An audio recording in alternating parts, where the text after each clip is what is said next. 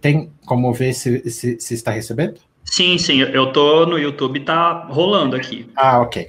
Então, se alguém tiver aí quiser colocar perguntas no YouTube, eu posso ver por aqui direto. E eu sou Yuzuro, uh, aqui estou com o Guilherme de Carli, do nodonorte.com.br. Isso. E o Rodolfo Veronese, do Astrosfera, com PH. PH de farmácia. Uh, tudo bem, senhores? A ideia hoje é a gente falar um pouco sobre técnicas mundanas, astrologia mundial, uh, o que espera a gente para 2021 e pegar talvez algumas perguntas de plateia, se tiver alguém uh, uh, confirmando. Não me mandaram muitas por Facebook, então não tenho aqui. Então, alguém quer começar a bola? Guilherme, gostaria de começar? Pode ser. Bom, em primeiro lugar, eu queria agradecer seu convite, fico feliz de estar aqui compartilhando essa transmissão com você e com o Rodolfo. É, eu acho, assim, muito válido eu dizer que boa parte, né, do meu aprendizado em astrologia mundana vieram através dos estudos que vocês disponibilizaram em seus sites. Então, além de eu ter estudado com o professor Gerson Pelafsky, eu também me vali muito das fontes, é, dos conceitos que vocês apresentaram. Então, tudo que eu sei, que eu estou ainda é, aprendendo, é, eu devo muito a vocês, tá? Então, fico muito feliz Rodolfo. mesmo de estar aqui. Rodolfo, ele está chamando a gente de velho. Cara, mas se você parar para pensar, são 15 anos que eu estou escrevendo lá, né? É um tempinho já, cara, é uma adolescência já. Eu pois não é. vou mencionar isso. já é a idade de Marte, né? Então. é, já são os anos de Marte já. Sim. Ok. Bom, mas enfim, então, pessoal, o Yuzuru convidou a gente para conversar um pouquinho sobre 2021, para falar sobre trânsitos e eventos astrológicos no geral, conversar também um pouco sobre a conjunção de Júpiter e Saturno e desmistificar essa era de Aquário. Não tem nenhum roteiro aqui, pelo menos da minha parte, nós vamos falando de, de, certa modo, de certo modo um pouco livre, né, mas eu fiz aqui algumas anotações importantes, né, e depois a gente vai conversando aí com, com o pessoal. E vale dizer, né, assim, que o ano novo astrológico, ele sempre começa com o ingresso do Sol no signo de Ares, então essa passagem que a gente vai ter de 2020 para 2021, ela não tem, assim, um respaldo, é, um, uma consonância com a astrologia, né? É, mas em dois, é, agora em dezembro de 2020, quase no fim do ano, portanto, a gente teve dois fenômenos muito importantes, né? Que foi essa grande conjunção de Júpiter e Saturno e o eclipse solar de Sagitário do dia 14 de dezembro. Então, nós estamos sob o auspício, né? É, dessa, desses dois eventos astrológicos. E o eclipse, particularmente falando, que foi parcialmente visto aqui no Brasil, ele tem efeitos crônicos e efeitos agudos, né? Então, os efeitos crônicos são aqueles que nós já conseguimos observar um pouco depois do evento e, e, durante todo o período que ele valer, porque um eclipse ele pode valer por um ano, dois anos, três anos, enfim. É, e os efeitos agudos, que são aqueles que se manifestam, e eu acho que o Rodolfo vai fal falar isso, não sei, a partir das ascensões, dos regentes do eclipse, né, que se dão em períodos específicos é, do ano. Qualquer coisa podem me interromper, tá, gente? Não, não, tô só falando aqui, dos bastidores aqui. ah, beleza. É, então, você foi um eclipse é, em Sagitário de casa 9, né, para o Brasil. E que tem, tinha os maléficos como regente do, desse eclipse, além da participação do próprio Júpiter, regente de Sagitário. E, e nos termos ambientais, né, é, anunciava ali um período de seca, a gente já vem vivendo né, um ciclo de muitos incêndios no Brasil, e agora, se eu não estou enganado, nós estamos no período do Laninha, né, que mesmo verão sendo um período de chuvas no Brasil, é, o Laninha ele traria mais seca, né, é, para partes do, do, sudeste, do sul, então tem muito respaldo também nesse eclipse. Tinha Marte em Ares no ascendente, né, como um dos regentes desse eclipse é, que pode prejudicar, então, a agricultura, trazer esses problemas mais econômicos e estruturais. Uh, além dos efeitos de casa 9, né, que são, assim, atingindo pessoas uh, da, do, das igrejas, uh, juízes, né, aquele eclipse ainda lançava uma notícia próxima ao meio do céu, então conectando bem forte o executivo, a gente já teve aí essa prisão do Crivella, no Rio de Janeiro, né, mas ainda a gente está nesses efeitos crônicos, né, os efeitos agudos, eles ainda vão aparecer, é, mais para frente em 2021. Não deveria é... os efeitos agudos agora, antes que o Rodolfo ele é médico, ele vai querer se meter, mas agudos não deveria ser agora. Sim. É, pode, pode ir completando aí, gente. Fiquem à vontade. Você tem alguma análise sobre eclipse que gostaria de dizer? Eu já falei basicamente o que eu tinha. Posso depois repetir se quiser. Não, eu tenho. É, eu computei um calendário de observação de Marte e Saturno, que são os regentes do eclipse, de ascensões heliacais, de desaparecimento, e eu vou compartilhar com você as, as datas, mais ou menos, né? É, okay. Primeiro uma... explica para as pessoas por que Marte e Saturno são os regentes e o que são ascensões heliacais. Perfeito, perfeito. Bom, é, o regente do eclipse, a gente, eu estudo isso baseado em Ptolomeu, né? E Ptolomeu fala que você tem que ver os planetas que tenham dignidade no grau do eclipse. É, não somente dignidade, mas os planetas que aspectem esse grau. Uhum. É, e como a gente está falando de Ptolomeu, você tem que usar os critérios como Ptolomeu defendia. Você é, por exemplo, se o eclipse ocorreu em Sagitário, então o, o regente do eclipse seria Júpiter. Uhum. Mas você não usa somente esse regente, você usa o regente dos termos, que são subdivisões do zodíaco. Você usa regente é, da triplicidade, e aí vai, se, vai ter divergências né, entre os autores, porque tem autores que falam que vão usar as triplicidades de Doroteus, ou como recomendada por Doroteus, né? mas tem gente que vai falar para usar a triplicidade mundana, que é o que Ptolomeu defende, que é um planeta para cada para cada elemento, né? Eu uso Doroteus e uso regências, né, é, domiciliar também, uhum. e aspectos. E eu atribuo um ponto para cada uma dessas coisas, né? Então. E você usa o sistema estranho de Ptolomeu que a Marguerita gosta muito, que é pegar o ângulo anterior. Ou seja, por exemplo, se cai na casa 11, ele pega o MC, se cai na casa 9, pega o descendente, ou essa é uma questão polêmica, porque tem gente que fala que é o ângulo que sucede, depois falam, tem gente que fala que é o ângulo que precede, e até mesmo no mesmo autor você vai ter ele trocando de termo. Eu prefiro pensar da seguinte forma, por exemplo, o eclipse caiu coladinho no meio do céu, né, no mapa de Brasília. Então uhum. eu prefiro usar o meio do céu.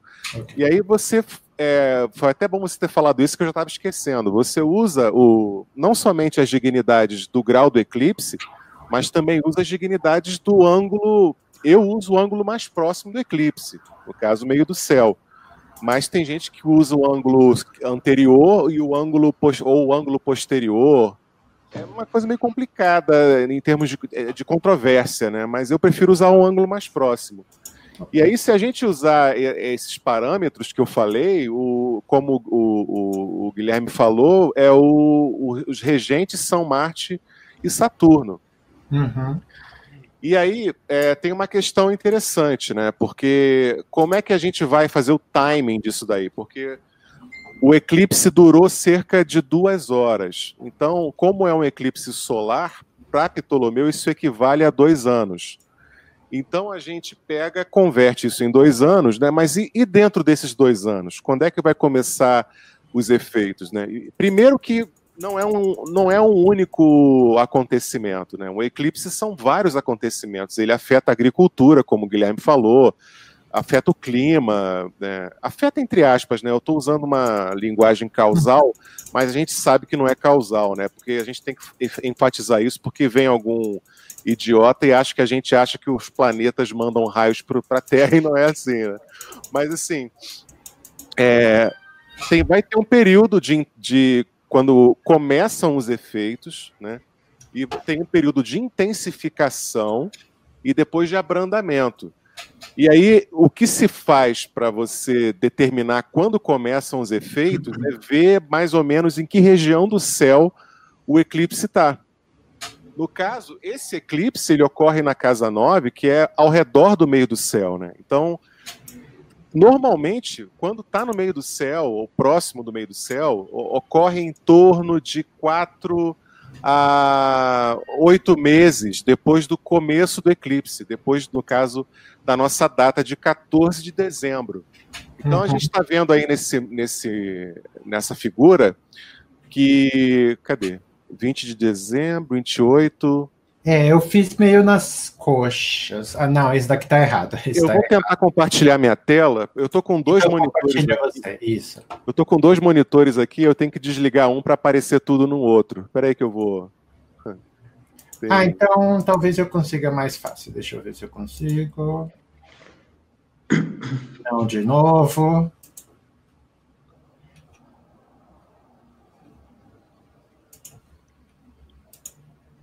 Gente, informática, cadê? Aqui, eu acho que é isso.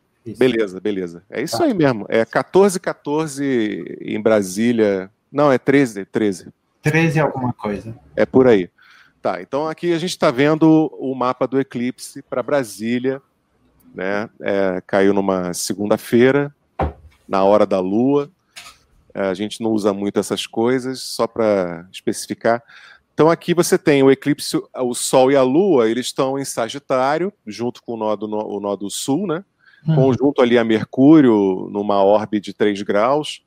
Então a gente tem que, no caso, usar os regentes desse eclipse são quais? Bom, decanato Ptolomeu não usava. Então você usa termos de Saturno, o eclipse está ali em 23, então está nos termos de Saturno, em Sagitário. Então Saturno já ganha um ponto. Júpiter já vai ganhar um outro ponto porque rege o domicílio de Sagitário. E assim sucessivamente, você vai computando, você soma não somente é, o grau do eclipse, mas também o ângulo. No caso, alguns vão dizer que é o ângulo que precede, né? E outros vão dizer que é o ângulo que sucede.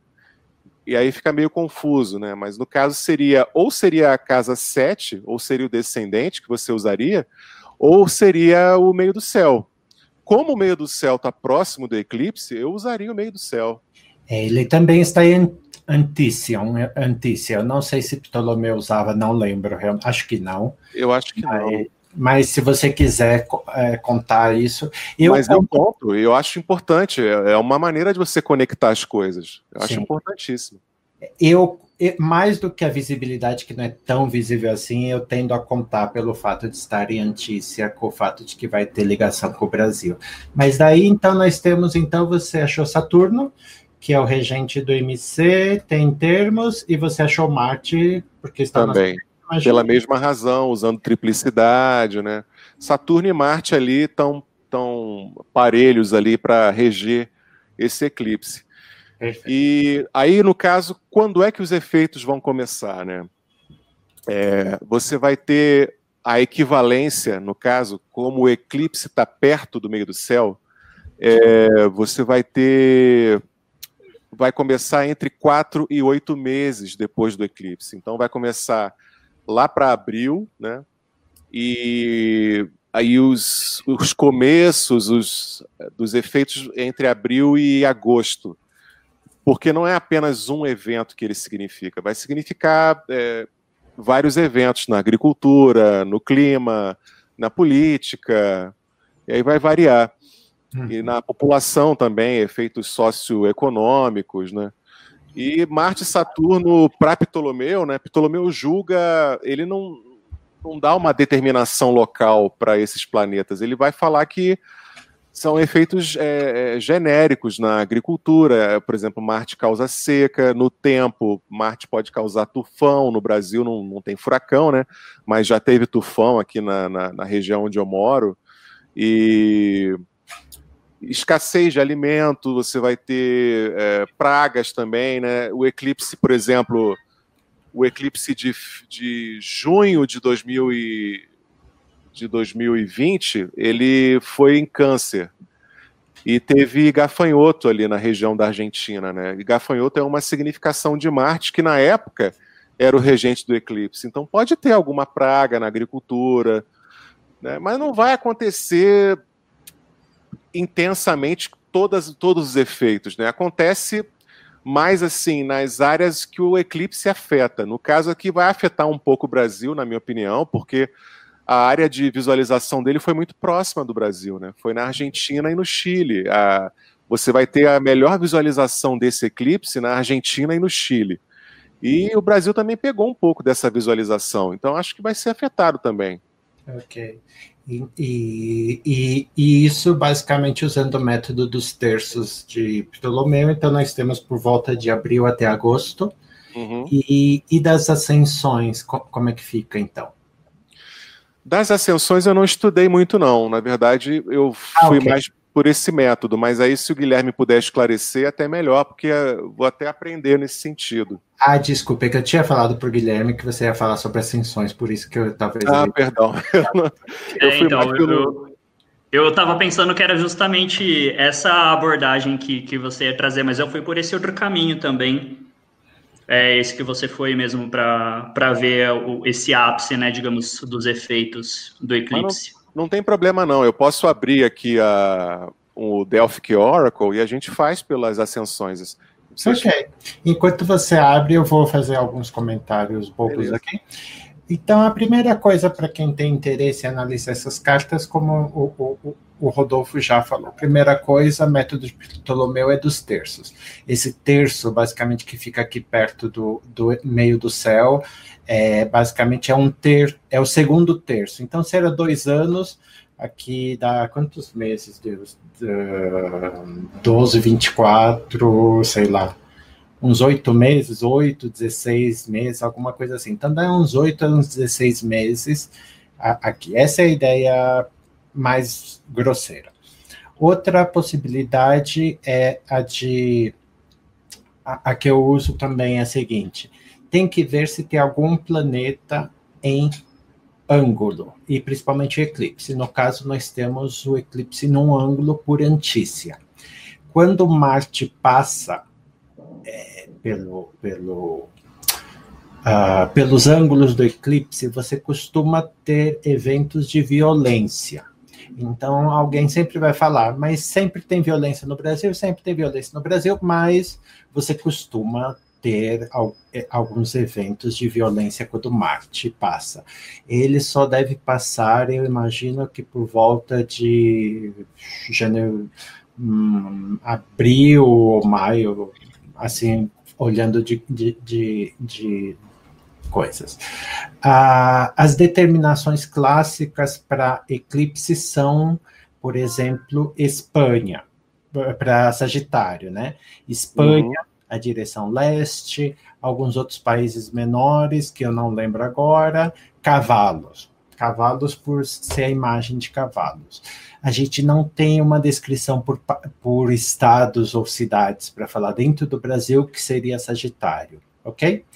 E, e daí, só colocando então, antes de eu passar de volta para o Guilherme, para ver se ele quer completar com alguma coisa do eclipse de 2020, eu, o, isso é Ptolomeu. Como os árabes faziam? É, Machalá e Abu Machar, que depois criaram bastante do que a gente chama hoje de astrologia mundial. Uh, primeiro, Abu, Shala, Abu, Abu, Shala, Abu Machar não se preocupava com eclipses. Não se preocupa. Você vê o livro dele, qualquer coisa menor que 300 anos, ele acha coisa de gente desocupada.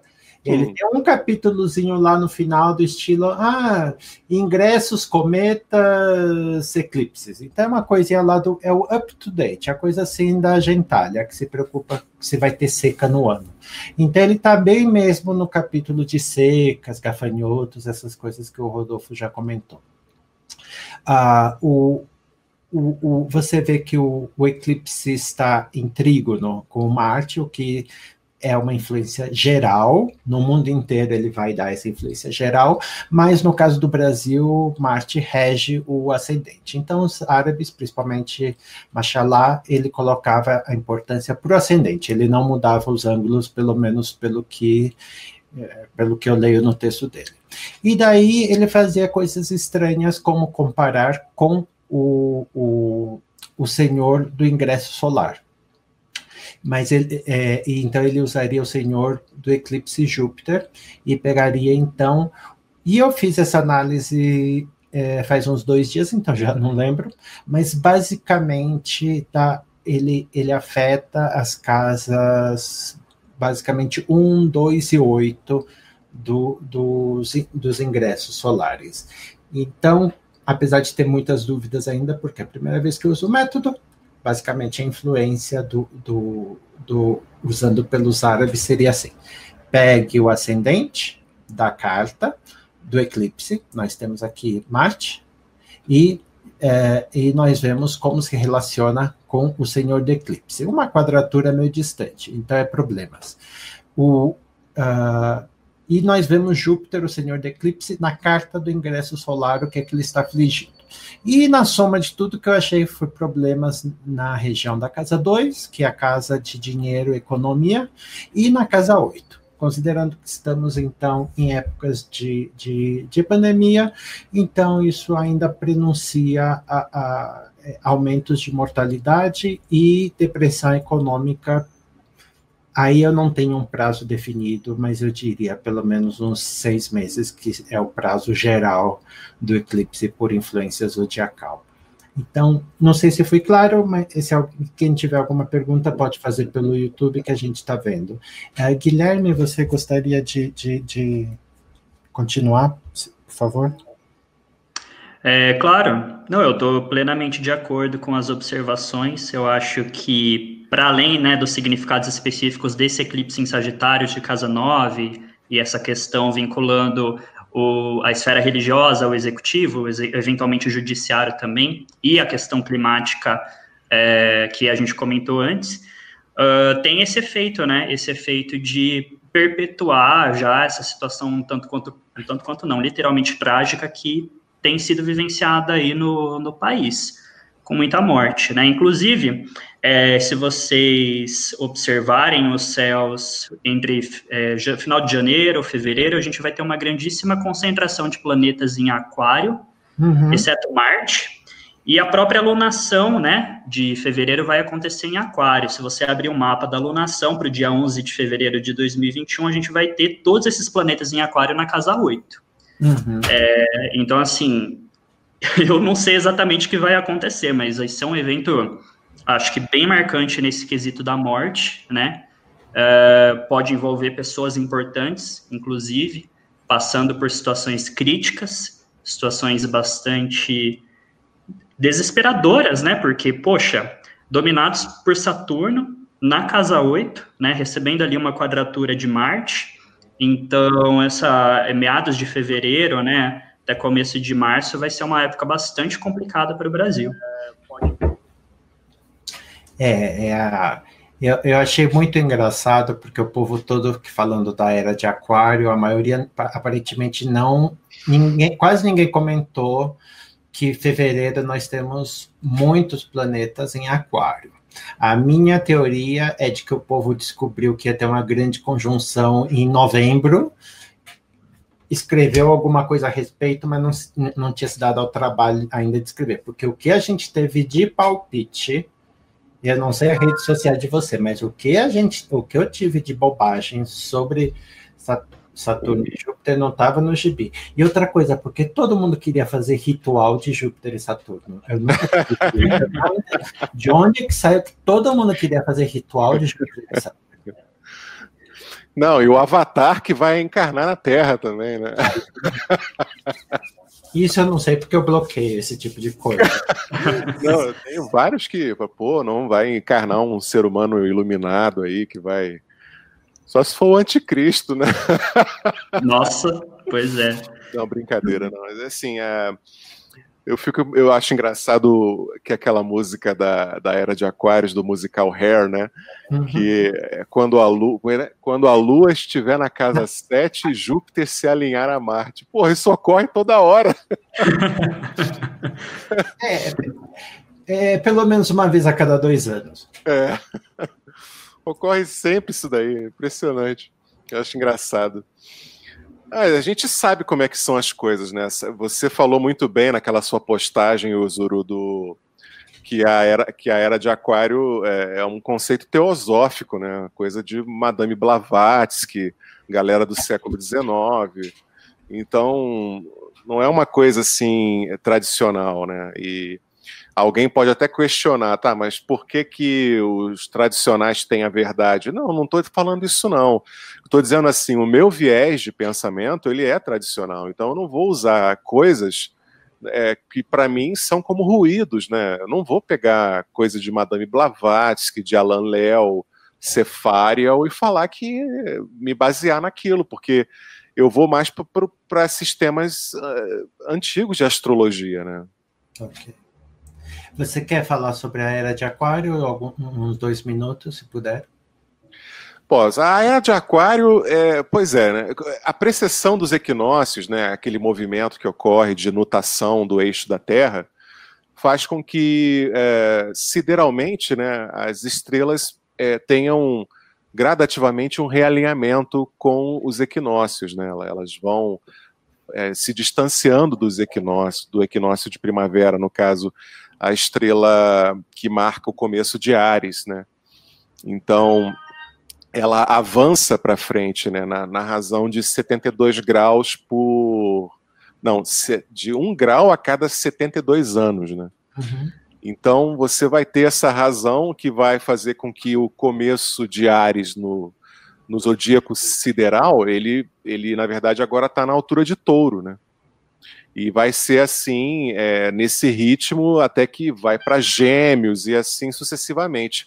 Então, pro o ponto do começo da primavera, que é o equinócio vernal, né? O ponto que os pessoal chama de ponto Ares, esse ponto ele está em peixes hoje em dia, né? E, e para ele chegar até Aquário, vai demorar aí mais uns 600 anos. É lá para 2600 que que o equinócio vai ingressar no signo sideral de Aquário, né? E isso com viés de que não é exatamente o signo que eles estão vendo. Supostamente estão vendo a constelação e a constelação não tem fronteira. Você não é. tem absolutamente como chegar e ver se ele passou ou não. Exatamente. Se for para usar constelação, vão usar uma projeção completamente arbitrária que vai variar de autor para autor. Então não tem consenso, né?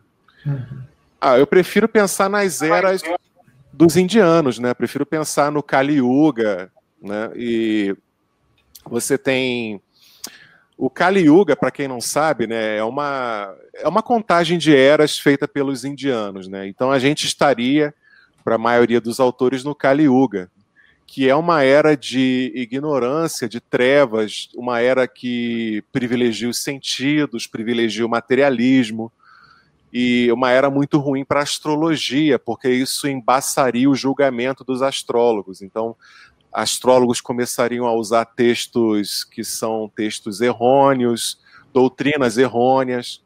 Né? A maioria dos, dos indianos eles acham que a gente está no Kali Yuga, e isso explica a confusão enorme que tem entre os astrólogos, um detalhe que essa confusão sempre existiu, né? Uhum. então, assim, isso é besteira. Se for por aí, a confusão na astrologia sempre existiu, né? Sempre teve é, polêmica e, e divergência. E plágio também, mas isso é outra história. Então, é... tem um autor que eu não sei nem falar direito o nome dele, é Shri Yuktesvar. Eu acho que é assim. Ele escreveu um livro no século XIX chamado A Ciência Sagrada, The Holy Science. E ele defende um cálculo diferente das eras indianas. Né? Ele defende que você tem que usar é, é, um, um, parâmetro diferente, e, segundo ele, a gente está já numa era mais evoluída, que é do Apariyuga, que vem depois do Kali Yuga. Kali Yuga seria o fundo do poço, né? E do Apariuga seria a gente começar a tirar a cabecinha assim do poço.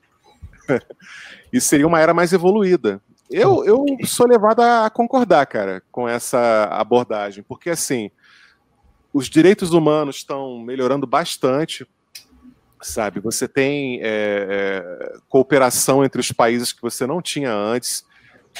É, a civilização, para mim, eu acho que está evoluindo, né? Apesar de eu não gostar muito desse conceito de evolução, você tem melhorias aí na saúde é, que são inquestionáveis. Então, eu acho que a gente está caminhando para uma para uma era melhor, sabe?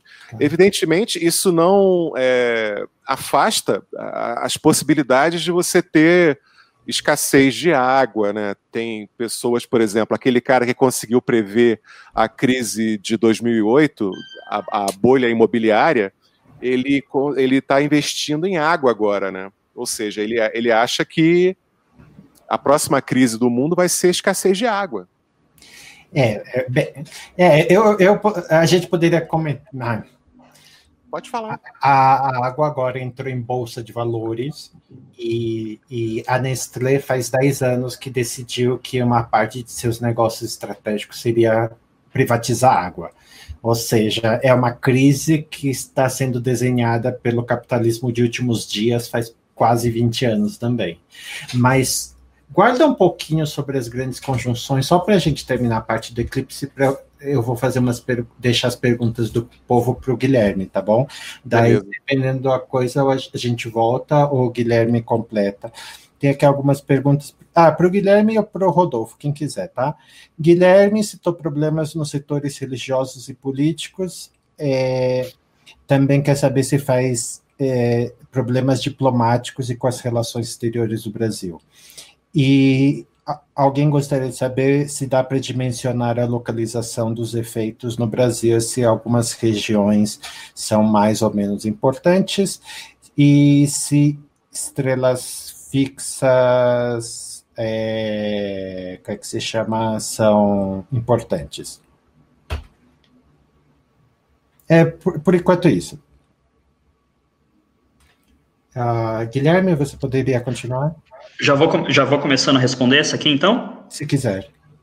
Tá. Não, só queria fazer um comentário antes a respeito da grande conjunção, que ah. começa em aquário, né, mas vai se dar a cada 20 anos em um signo do elemento ar, por quase dois séculos, mais ou menos, um pouco mais. É, a própria, se a gente fizer um desdobramento da própria simbologia de aquário, aquário é o aguadeiro, né, aquele que verte a água. Então, acredito que essa questão sobre o debate de uma privatização da água e, consequentemente, a resposta a isso, que é não, a água é um bem universal, né? A água ela não pode ser privatizada. Eu acho que é uma das marcas desse, desse ciclo, né, de 20 anos, esse subciclo de 20 anos que a gente começa a, a viver. É, então, né, tem, tem bastante consonância com, com esse processo também. Eu penso muito aquário como um signo de compartilhamento por conta disso, né? É, o que pode ser ruim ou pode ser bom, né? Por exemplo, eu sempre dou o exemplo, Bolsonaro, ele tem Vênus e, e Lua em aquário e quer compartilhar a arma com todo mundo. então, não necessariamente esse compartilhamento, essa disseminação é algo positiva, né? Uhum. É, Agora, voltando aqui para as perguntas, eu não vou, não sei se eu vou lembrar tudo de cabeça. É, eu lembro eu... O mais importante que a pessoa quer saber é se dá para saber se isso vai afetar relações diplomáticas e se vocês veem alguma região do país sendo mais afetada. Eu acho que o Sudeste, né? Porque da última vez é, Capricórnio estava muito envolvido né, nos mapas anteriores de eclipse, de carta de ingresso. Então, essa região aí de, de entre Sagitário e Capricórnio, para mim, eu acho que é o Sudeste mesmo. Sem contar que tem o viés de, de economia também, né? Porque é a região mais populosa e é, é a região é, com maior economia mais pujante. Então, tem esse viés que acaba as coisas, mesmo que o signo não represente Sudeste, eu acho que acaba indo para o Sudeste, por causa desse viés. Ok. É, eu acho que também usando um pouco o critério da visibilidade, né? É o Sudeste Sul. uh, sobretudo também nessa questão ambiental. O Rodolfo até comentou que um dos significados de Saturno, enquanto um dos regentes do eclipse seria a probabilidade de tufões ou ventos fortes. E se a gente fizer uma análise da lunação que precede o ingresso solar em Ares de 2021, nessa lunação que precede o ISA, o ingresso solar em Ares, ela é legal para ver algumas questões de economia e de clima. É, a gente vai ter ali né, uma configuração envolvendo uh, os maléficos e Saturno também. Eu até fiz uma anotação aqui, mas eu perdi. É, mas que, que os autores tradicionais escreviam, né, como uma probabilidade de ventos, né, ventos fortes. É, então, acho que, tendo em vista né, o, o, que o Sul já passou esse ano, pode ser que algo nesse sentido se repita. É até importante que as pessoas vão reconstruindo a vida, se preparando para esses eventos que talvez fiquem mais constantes e tal. Isso muda toda a sociabilidade daquele meio.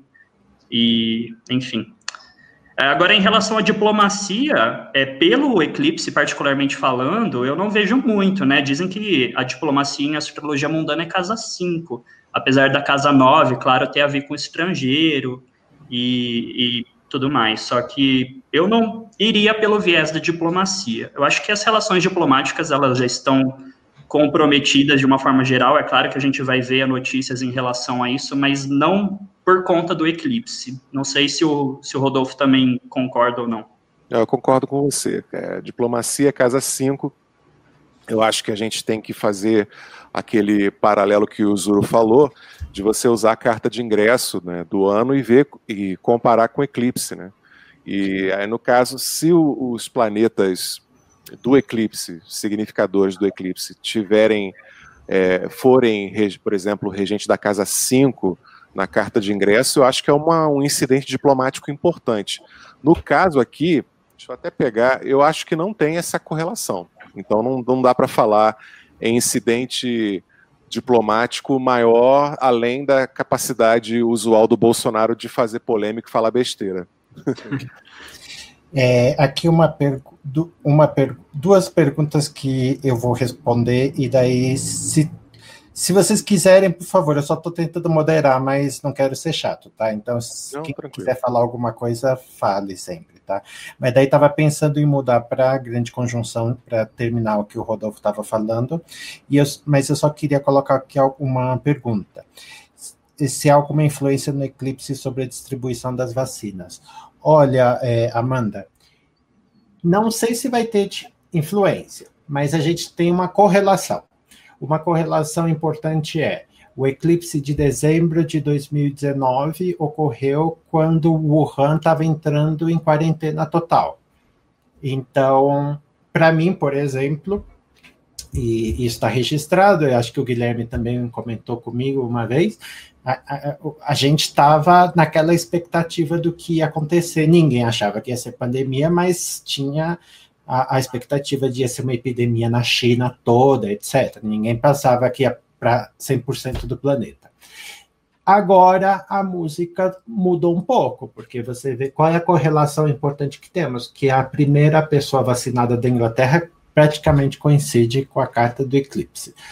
Então, apesar de ser um eclipse com, né, o Rodolfo falou, né, os, é, com aspecto com Marte, etc., ser um eclipse do Nó do Sul. Eu ainda sou mais otimista e eu interpreto o aspecto do Nó do Sul de eliminador. Então, acho eu tenho uma eu tenho uma um viés mais otimista deste Nó do Sul, tendo a vacina começado quase junto com o eclipse, de ter um eclipse meio que indicando a como é que se diz a é, o final ou pelo menos a mudança do ritmo dessa música pela coisa do Nó do Sul, ok, Amanda? E... Se você só uma, desculpa interromper, se, é, se você fizer uma gradação, né, uma, uma sequência, por exemplo, do regente do, do, do trimestre de junho, aliás, de julho até setembro e depois o regente do trimestre de setembro até dezembro, você vai ter uma uh, uma como é que eu posso dizer Ou seja, fazer as cartas de cada uma das quatro estações. Sim. Se você pegar os regentes de cada uma dessas cartas, você vai ver a progressão da pandemia nos respectivos meses. Você vai ter é, no, no, trimestre de câncer, né, que vai de julho até setembro, você vai ter uma piora significativa mostrada pelo regente daquele trimestre. E depois, é, no que vai de setembro até dezembro, você vai ter a Lua como regente do trimestre se aplicando a Vênus. E eu interpretei na época, e aí tem. Vai ter o meu viés, né? Porque assim, eu sou médico, eu trabalho com. Eu lido com o público, eu não, eu não sou um. Eu sou um médico das trincheiras, então eu lido com a população mesmo. Eu não, não faço pesquisa, eu não fico encastelado em universidade.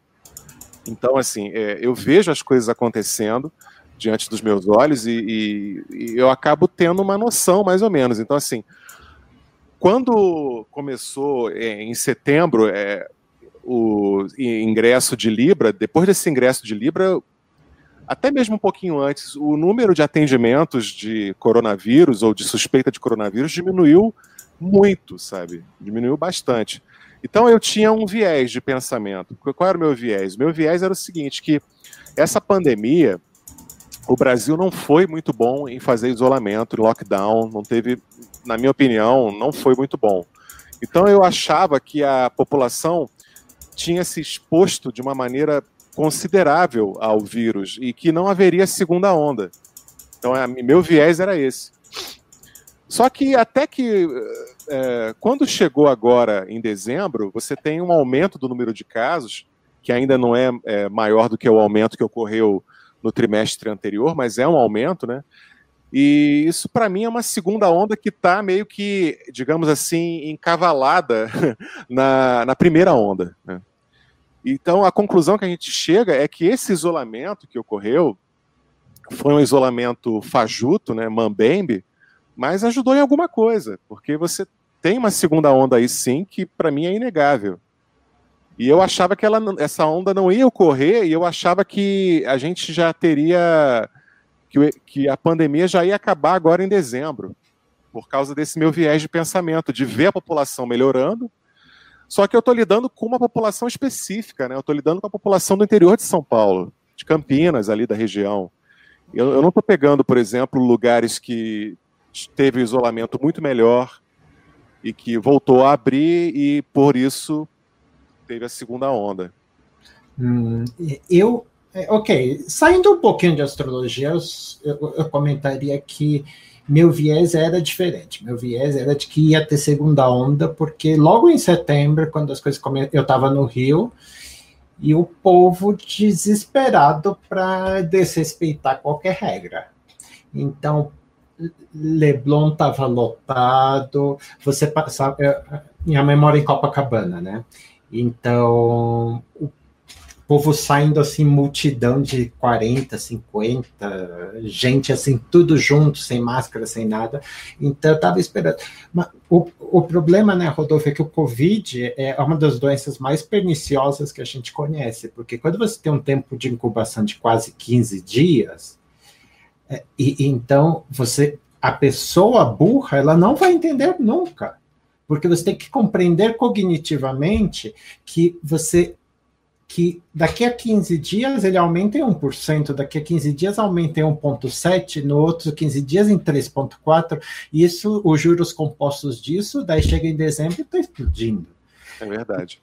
E é verdade. eu tive uma experiência, quem acompanha sabe, eu tive uma experiência desagradável esse ano por causa da, do isolamento, que engordei um pouco mais do que devia e fiquei com pancreatite. Então, então, tive que ter uma passagem alegre pela UTI. E estava me falando, o hospital tem seis UTIs. E, e, e é um hospital caro. Então, em março, ele estava todas as seis UTIs tomadas de Covid. Agora, a, a médica que trabalha lá falou que já tem quase metade acho que metade das UTIs. E esse serviço privado, serviço público no Rio de Janeiro, acho que está em 100%. Bem, mas ok. É, o, o minuto, se você usa outra coisa. Live streaming is on. Ah, Voltou. Ah, okay. Vamos ver. Voltou. Beleza. Ah, é então, ah, é, Rodolfo, poderia só completar o que, é que você estava falando? Por que, que você achava que o trimestre seria melhor ou pior? O que, é que você estava vendo? Eu vi a Vênus, é, a Lua no ascendente da carta de ingresso uhum. e fazendo trígono a Vênus na 9. Então, eu, baseado no meu viés, eu achava que isso representaria até mesmo o fim da pandemia, que uma vacina estaria chegando. Só que a vacina, ela, é, de fato, ela está chegando, por causa do atraso vai ser em janeiro, né? Mas a pandemia, eu acho que não vai acabar agora, não. Não. No Brasil. É. E, então, é, tô tentando, desculpe, ele fica mudando aqui, fica difícil mostrar. Né? É, é, deixa para lá, desculpe. É, ok, é, eu, vamos começar a falar então sobre a grande conjunção. Alguém tem algum, alguma. Vamos então começar a falar sobre a grande conjunção. Então, o Rodolfo começou falando da Kali Yuga, das eras. O Guilherme, você gostaria de falar alguma coisa a respeito enquanto eu procuro aqui por perguntas? Pode ser, acho que é legal primeiro explicar mais ou menos o que é a grande conjunção para quem ainda não conhece, apesar de ter sido um tema bastante abordado nos, nas últimas semanas. É, o que, que ocorre, né? Júpiter e Saturno, eles são astros lentos, eles são as últimas estrelas errantes, ou seja, o que hoje nós chamamos de planetas que são visíveis a olhos nus aqui da Terra, né? Que é o ponto de vista da Terra, o que importa para a astrologia. É, e, por conta dessa lentidão, eles se encontram a cada 20 anos, em média, em determinado signo do zodíaco. E ao longo de 240 anos, mais ou menos, esses encontros ocorrem em signos da mesma triplicidade, ou se você preferir, do mesmo elemento, ou água, ou fogo, ou terra, ou ar. Então, assim, o que, que acontece? 2020, é, Júpiter e Saturno, eles vão iniciar de forma oficial um, um, um conjunto né, de, de, cerca de 200 anos de, de, encontros que ocorrerão em signos do elemento ar. Já aconteceu nos anos 80, né? Mas nos anos 2000, Júpiter e Saturno se encontraram em Touro, que é da Terra, né? Eles encerraram, então, é, um grande ciclo de encontros em signos do elemento Terra, e agora, em 2020, de forma oficial, eles abrem essas portas, digamos, para esse ciclo do elemento ar.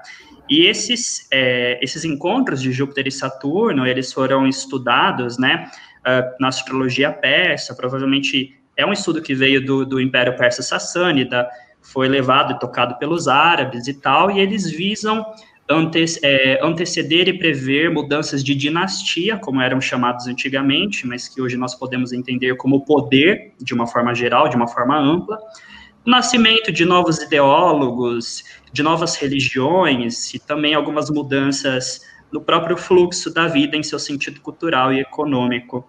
É, então, a gente está encerrando especificamente né, em 2020 um grande ciclo de mais de dois séculos desses encontros que aconteceram no elemento terra, exceto nos anos 80, né, que foi uma sementinha ali do, desse ciclo de ar, é que foi um período muito marcado pelo extrativismo, pelo acúmulo de capital, é, por mudanças drásticas na própria configuração física do planeta, né? Muitos cientistas chamam o período que nós vivemos, hoje de antropoceno, que seria uma era é, marcada pela intervenção do ser humano no mundo. Uh, e agora, né, nós entraríamos então numa outra configuração, que é a configuração do elemento ar, Uh, e o, né, os signos do elemento ar, eles são signos humanos. Virgem, que é da Terra, também é, né? Mas signos humanos, eles vão falar especificamente sobre questões da, da sociabilidade, da própria vida cultural, da política em si. É, além do elemento ar significar muito essa questão daquilo que passa pelo viés do, do intelecto, né? Da mente, das ideias. É, e como os ciclos, eles não vêm de, de uma hora para outra, como quem acende um interruptor, né? A gente já, desde os anos 80, né, tem vivido nessa intensificação das comunicações, das trocas, da conectividade, Então, essas mudanças de paradigma, elas vão seguir mais ou menos esse fluxo, mas vale lembrar que essas grandes conjunções, elas geram mapas específicos para cada região do mundo. Então, a gente pode pensar, né, a simbologia do que isso quer dizer para a humanidade em geral, porque nós vivemos, né, no mundo globalizado, mundializado, mas também essas grandes conjunções para cada país, para cada nação, é, junto com os mapas de ingresso, é, vão é, permitir com que o astrólogo possa prever né, é, mudanças mais radicais ou, ou, continuidades significativas na história de cada país. Então, acho que a introdução mais ou menos é essa. Não sei se ficou confuso. Não, sem problema. É, qualquer coisa eu respondo as perguntas. Como vocês interpretam, ah, então, o, a entrada. Vamos falar pelos próximos 20 anos, a entrada no elemento do ar, pelo menos por próximos 20 anos. Obviamente, todo tipo de coisa já foi falada, principalmente a tecnologia. Mas, como alguém mencionou também em comentários, é, tecnologia sempre está avançando. Então, o que, que muda na tecnologia agora? Quem... Eu acho que você vai ter é, o signo de ar, para mim, em termos de tecnologia, ele é uma dependência cada vez maior da informática, né? Isso é inegável. E o primeiro, a primeira conjunção que teve em ar, depois da série de Terra, no zodíaco tropical e sem usar movimento médio, foi na década de 80, que teve, teve o boom, né? Você teve o boom da Apple, o boom da Microsoft, o boom da IBM na popularização, né? Porque é, esses movimentos já estavam já é, desde a, depois da Segunda Guerra já tinha desenvolvimento de computador. Até na própria Segunda Guerra você tem o primeiro computador para decodificar é, códigos alemães, né? Se não foi o primeiro, foi um dos primeiros. Então, é, eu acho que é a popularização da informática, na minha opinião, que se consolida cada vez mais, assim. Guilherme? Ah, é, eu também vou bastante por esse caminho, mas daí, assim, pô, aqui mexe muito com a nossa imaginação, né? Porque, querendo ou não, a gente pode ser técnico, né, pensar na teoria, só que, querendo ou não, tem esse, esse essa parte simbólica e, e é, a própria influência do meio que a gente está vivendo que faz a gente ter aí umas brisa sobre isso. Eu acho que isso pode mudar a relação do ser humano em relação à própria corporalidade, sabe? É, aquelas coisas meio cyber de, de, ficção científica que a gente vê por aí, eu acho que é uma coisa que é possível sim de acontecer cada vez mais. É, e uma reestruturação né, da, das leis do direito, né, pensando também em tecnologias sociais e não só em tecnologias de ponta, mas eu penso em novas constituições aparecendo, justamente devido a novas demandas do mundo. É interessante que quando Saturno ingressou em Aquário, brevemente, no começo de 2020, né, depois voltou por retrogradação para Capricórnio, teve ali a, o decreto da, do auxílio emergencial, né, uh, de uma distribuição temporária de renda para as pessoas passarem por esse período da pandemia, já que elas estariam com seus empregos em risco. E eu penso que, né, tratando-se de conjunções que vão acontecer em signos humanos, em signos do elemento ar, vai existir uma reconfiguração dessas tecnologias sociais também, é, e saindo, né, dessa dependência, né, entre aspas, dos signos do elemento terra, uma mudança do próprio trabalho. Então, essa coisa de ficar em casa e trabalhar pelo computador, né, de é, permitir, né, com que trabalhos pesados cada vez mais talvez sejam realizados por máquinas, enquanto os trabalhos intelectuais, trabalhos de informática, como o Rodolfo bem colocou, é, acabam uh, sendo o leme, né, do mundo, enfim, eu acho que vai mais por esse sentido mesmo. E... É. Aqui, sem novidades, eu pessoalmente já falei isso aqui, mas para quem não me ouviu, eu tendo a achar algumas coisas. Uh, primeiro, uh, que para mim tem uma troca forte de hegemonia dos Estados Unidos para a China, por, por causa da, da questão da abertura econômica da China, mais ou menos coincidindo com os anos 80, e a, e a entrada das empresas americanas na China, mais ou menos nesse período, para daí ter a China o que é hoje na segunda conjunção, e agora voltando para os signos de ar, provavelmente mostra que China realmente vai abrir suas asinhas e começar a, a jogar bem mais pesado do que ela já joga. Em 2025 ela já vai superar o PIB norte-americano. E provavelmente, se é que, se é que já não supera, né? É que já. É, mas e, e outra coisa que os Estados Unidos o PIB não está caindo, mas as condições de vida estão caindo muito rapidamente, né? Para um país que pretende ter a hegemonia mundial. Ah, fora isso, nós temos outra, que outras condições nós temos? A AIDS surgiu nos 80, mais ou menos na segunda conjunção nós temos razoavelmente ela, se não curada, bem controlada. Agora, no final, temos talvez seu descontrole, talvez de novo, ou, e agora surgiu o Covid. Pela mesma lógica, o mais provável é que o Covid e doenças parecidas com o Covid ainda sejam uma manifestação quando tiver trígonos, que vai ser daqui em intervalos de uns oito anos, talvez 2028, 2000 36. É possível, estou chutando. Na conjunção interna, nós vimos nessas datas, quando fez trígono, teve sempre, se eu não me engano, crise econômica. Não, foi a crise de 2008 e depois em 2016, ah, ah, movimentos de extrema-direita. E tinha alguma outra bobagem que eu ia falar? Deixa eu ver. É, China. E, ah, e, e, uma, e outra coisa que eu estou pensando é o seguinte: quase toda a questão de direitos gays na, no mundo, muito, praticamente os primeiros países começaram em 2000, sei lá, Holanda, os Países Baixos começaram com o casamento gay, foi só lá já depois da Grande Conjunção, se eu não me engano, que o regente da Grande Conjunção era Vênus. Então, não sei o quanto que é relevante, mas eu noto que agora, no finalzinho da grande conjunção, nós estamos, que começou de repente a falar dos direitos trans e como isso meio que foi cooptado por todas as vertentes possíveis. Que tem todas as vertentes possíveis falando de tudo, menos, digamos, da travesti pobre que, que se prostitui. Mas de todas as questões de gênero e contra a favor possíveis, nós estamos nessa guerra. Então, desculpe monopolizar muito. Não, não. Tá ótimo.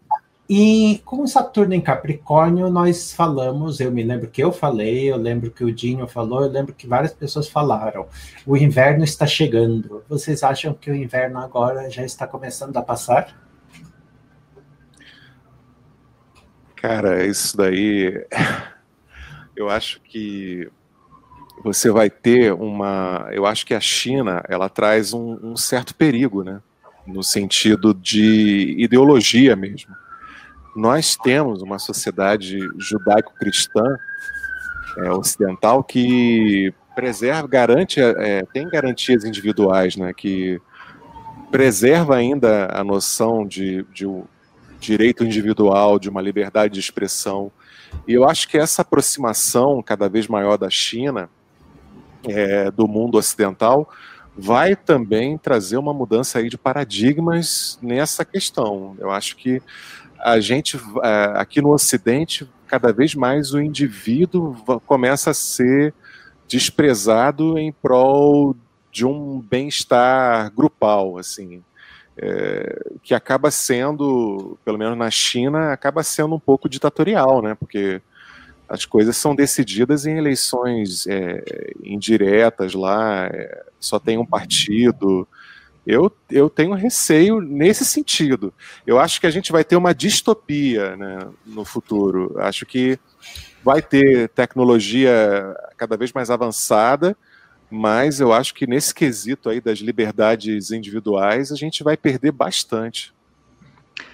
É uma coisa que eu penso muito, partindo do princípio de que Aquário oferece exílio ao Sol, né, oferece uma debilidade ao Sol.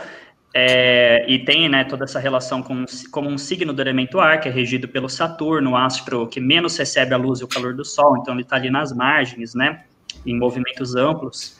É, eu penso muito na questão da hipervigilância e de como Aquário, a nível de astrologia mundial, produz uma sensação de falsa liberdade porque nossos sentimentos, né, isso já vem acontecendo, nossos desejos, nossos gostos, eles vêm sendo produzidos a partir de estímulos, de números de algoritmos que vão aparecendo na nossa tela do smartphone, vai aparecendo no notebook, vai aparecendo é, cada vez mais ao nosso redor, né, por propagandas mais inteligentes, capazes de perceber as, os fluxos psicológicos e, e neuro, neurológicos, neurolo, nossa, enfim, psicológicos do indivíduo, né, e como que isso é produzido é, e utilizado através de interesses escusos, né, então você vai falando, nossa, eu sou livre, né, eu tenho esses gostos, eu sou uma pessoa diferente, eu sou isso, sou aquilo, mas quando na verdade você está sendo controlado, você está sendo, você está tendo, né, o seu desejo direcionado, você está sendo, sua, você está tendo a sua identidade construída.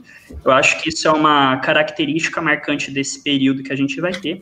Ao mesmo tempo que ele talvez proporcione maior cidadania, já que sendo, né, Aquário o exílio do Sol, o poder talvez fique mais disseminado do que centralizado. Por outro lado, né, existem mecanismos de controle invisíveis. Isso é um risco é, que, que nós passamos, né? É, essa questão do Rodolfo também, né? Só que daí a gente entraria num terreno delicado, às vezes, de debater algumas coisas na internet, porque também as pessoas ouvem o que elas querem, né? É, mas eu acho complicado mesmo assim. Uh, vou, tanto o individualismo, né? Um, um egoísmo exacerbado em que você coloca suas vontades, suas necessidades à frente das pessoas, ignora que o ser humano é um ser histórico, um ser cultural, né, é um ser com ancestralidade, com laços, etc. Mas também é perigoso um coletivismo extremo, né? A gente vê, por exemplo, é, problemas em alguns países asiáticos que, que têm é, uma população mais é, consciente né, da coletividade, mas às vezes que, que, por enfraquecer o indivíduo, gera muito suicídio quando a pessoa não corresponde às expectativas do grupo. É, enfim, tem a questão do isolamento, né, a pessoa se isola muito é, ou quando ela não consegue uh, alcançar né, algum, algum patamar. Então, acho que a gente precisa refletir também sobre isso, não achar que esse novo ciclo do elemento ar, ele necessariamente vai ser um grande ciclo libertador, eu acho que ele vai, com certeza, refletir, né, trabalhando essa ideia de reflexo da astrologia e não de causa e efeito, é, mudanças de paradigma e, com certeza, as mudanças é, no mundo, né, mas também com novos problemas e novas dificuldades, né, a questão da água que a gente falou, etc. Então, uma pergunta para vocês dois que é um pouco complicada para as pessoas em geral, uma pergunta que vejo muito. É, a pop astrologia combinou Aquário com basicamente Urano, então aquarianos são revolucionários. Ou então é casa 11, ai, é, são porra louca. Então, e, e, eu acho que quase nenhum aquariano que eu conheci realmente sequer se identifica muito, ou então se identifica com, se acham revolucionários. Mas o que é aquário? É uma pergunta que eu acho que as pessoas têm uma confusão. Então, o que é que sobra para aquário? Aquário é realmente liberdade para vocês? Ele é o, o, individualismo da astrologia pop ou ele é coletivismo, como você mencionou? Ele é, ele é mais ar ou ele é mais Saturno? Ele é mais inverno ou ele é mais casa 11? O que, que vocês poderiam definir para as pessoas que têm essa complicação? Eu acho que é, ele é mais ar frio. Ar frio, ar, invernal. Ar invernal. Eu acho que Bom, os signos de ar são signos sanguíneos, né? Então, eles, eles são signos intelectuais e que promovem relacionamento social é, entre as pessoas e entre os grupos e tal. É, também tem a ver com questões é, sexuais por causa dessa, dessa, desse relacionamento. Também são signos, tradicionalmente, junto com os signos de terra, associados a ceticismo, né? É, signo de ar, um, por exemplo, aquele blog, o Seven Stars Astrology, ele do Anthony Lewis, é, do Anthony, ele, ele fala, por exemplo, de mapas de pessoas ateias e pessoas céticas, com a predominância grande aí de ascendente em signo de ar, ou casa nova em signo de ar, signo de terra também, né? E que a gente vem experimentando isso no século XX inteiro e agora no século XXI, acho que vai consolidar esse ceticismo todo aí. E Aquário, ele é. Eu nunca vi, assim, depois que eu fiz a transição da astrologia moderna para tradicional, eu, eu ficava justamente pensando nisso. Falei, cacete, eles atribuíram uma regência de Urano, que é um planeta muito explosivo e individualista para Aquário.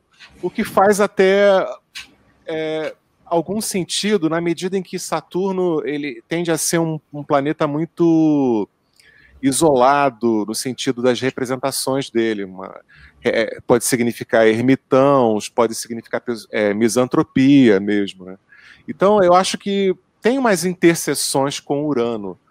Agora, é, essa coisa errática do Urano é, delimitar seu espaço sendo rebelde, que é associado a Urano, essa coisa do Urano se declarar que é contra, isso não, não bate muito com Saturno, porque Saturno ele é um cara que ele age atrás dos bastidores, né? Se você parar para pensar, o Saturno ele é um, poxa, um conspirador extremamente eficiente no sentido de ir mexendo os pauzinhos e até conseguir o que quer, mas ele não quer, o Saturno, ele quer voar embaixo do radar.